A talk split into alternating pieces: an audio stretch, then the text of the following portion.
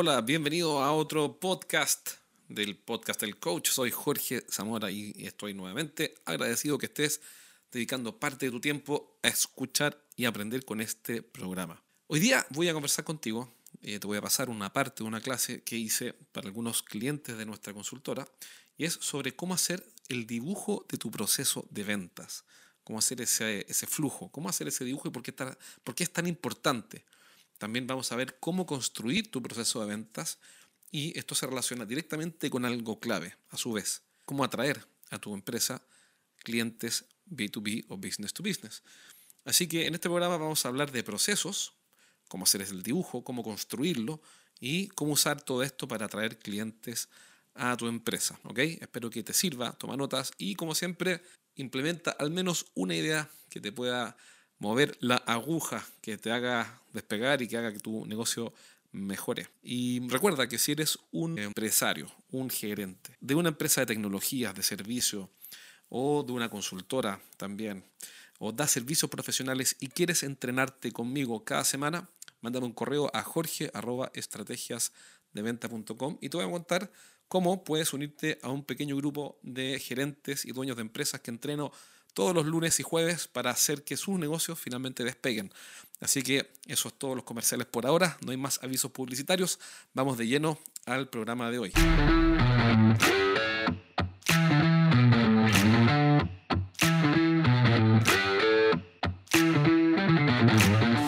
Una empresa que vende equipos de respaldo para data. Mira, una vez hicimos este desafío. En el caso de respaldo para data center. ¿Y, cómo se hace? Para responder tu pregunta, ¿cómo se hace? En, este caso eran equipos de alto valor, por ende, no sé, varios miles de dólares. Entonces, bueno, ¿cómo hacemos este dibujo para que tenga sentido? Como eran productos de alto valor, entonces va a depender del valor, y era una venta consultiva, la pregunta era, ¿cuál es el primero de estos dibujos que tenemos que hacer? ¿Cuál es la primera parte? La respuesta nace de una pregunta, es, ¿cuál es el paso que han dado históricamente nuestros clientes tal que cuando dan ese paso, todo mejora. Es decir, las probabilidades de que compren o contraten el servicio aumentan. Entonces fue una pregunta en grupo. ¿Cuál es el paso que históricamente han dado los clientes que compran, tal que cuando dan ese paso, todo mejora, las probabilidades de éxito o las probabilidades de cierre aumentan? Y en el caso de esa empresa, y fue excelente, fue un éxito, fue bueno. Y entonces marketing, ¿qué empezó a hacer? Dijo, bueno, si es que esto es lo que funciona, entonces ahora mi campaña de marketing, en vez de ser abierta, por redes sociales va a ser enfocada a atraer a los gerentes más interesantes a la empresa. Porque la historia dice que cuando vienen a la empresa terminan comprando. Entonces hago que vengan a la empresa de forma consistente. Entonces ahí tengo un ejemplo, Jaime, que aquí voy, que esto duró 25 minutos, la, pregunta, la, reflexión, y felices. Nadie necesitó 6 pasos, 8 pasos, 14 pasos. La versión 1 fue responder a esa pregunta, que es exactamente la forma de encontrar los que siguen. Tomó 25 minutos, llegamos a esa conclusión y bueno, muchachos, este es el proceso de venta, tiene un paso. Versión 1 fue, fue genial porque referimos lo que, lo que funciona.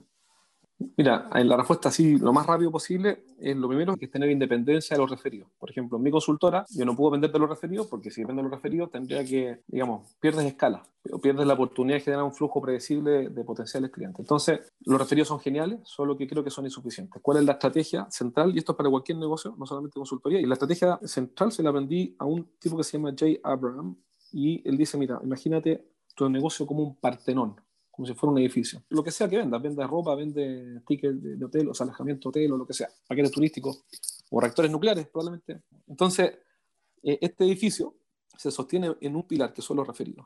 Entonces, la pregunta es, imagínate el edificio, ahora que tiene un pilar que lo sostiene. ¿Quién invertiría en este edificio? Nadie. ¿Por qué? Porque es muy frágil. Entonces, ¿qué es lo que nos conviene? Agregar otro pilar. ¿Para qué? Para que ahora el edificio se sostenga sea más robusto. Entonces, voy a suponer que los referidos me traen en un año, no sé, 10 clientes estoy inventando, o cinco, da igual. Me falta agregar otro pilar. Entonces, ¿cuál es el pilar eh, que, que puedes agregar? Es un pilar que para ti sea fácil de implementar, no el más difícil. Entonces, por ejemplo, es relativamente fácil de implementar. LinkedIn, por ejemplo. En general, los compradores de B2B andan dando vueltas en LinkedIn. Por ejemplo, nosotros usamos LinkedIn y funciona bien. Entonces, ¿Cuál es el punto? El punto es que LinkedIn puede, por ejemplo, traerme 5, eh, digamos que un año, 15 clientes interesados. Entonces vamos, estamos atrayendo leads. Y uno de estos pilares tiene que ser una puerta abierta para que puedan comprar. Hay clientes que quieren comprar los servicios de Pablo, pero no pueden hacerlo porque la puerta no está abierta. Porque la única forma de que Pablo me abra la puerta es a través de referido y voy a inventar que eventualmente a través de LinkedIn. Entonces, implementa una estrategia en LinkedIn para generar contactos y después dice, bueno, pero ¿qué más puedo hacer? Bueno, agregamos otro pilar. Entonces, por ejemplo, charlas en gremios. Por ejemplo, nosotros hacemos, yo hago charlas en gremios. No hago muchas, pero en gremios haré dos al año. Y con esas dos charlas al año yo estoy cumplido. Check. ¿Qué tengo que hacer este año? Ahora que me acuerdo, buscar dos gremios nuevos. Digamos, para no estar siempre con los mismos. Pero digamos, y, y eso llegarán dos clientes al año. Para nosotros está ok. Pero, ¿qué pasa? Que después de eso, para responderle a Pablo, eh, empecé a escribir artículos en una revista de tecnología también, pero no, no artículos de tecnología, sino que de venta, marketing, que se llama EMB, eh, la revista se llama Channel News. Entonces, empecé a escribir artículos en la revista. Y esto nos trae uno o dos clientes al año. Y después hice un podcast. Eh, y el podcast también, digamos que trae tres clientes al año. Entonces, sea el que sea el negocio, va a necesitar generar la atracción de nuevos clientes para tener un negocio robusto, porque si no, se cae un pilar y no tengo nada más y entro en pánico porque al final las ventas bajan. Entonces, no digo que tengas que hacer todo esto, sino que cuál es la estrategia es, ya, ok, tengo una, que son los referidos, y ahora voy a pensar, ¿qué es lo que puedo hacer más fácil o más rápido para generar un nuevo pilar? Entonces, voy a suponer que quizá podría ser una buena idea, yo creo que sí, LinkedIn. Y hecho andar LinkedIn funciona, me está, ya lo, lo pulí, lo perfeccioné como proceso, está generando contacto y ahora me voy al siguiente.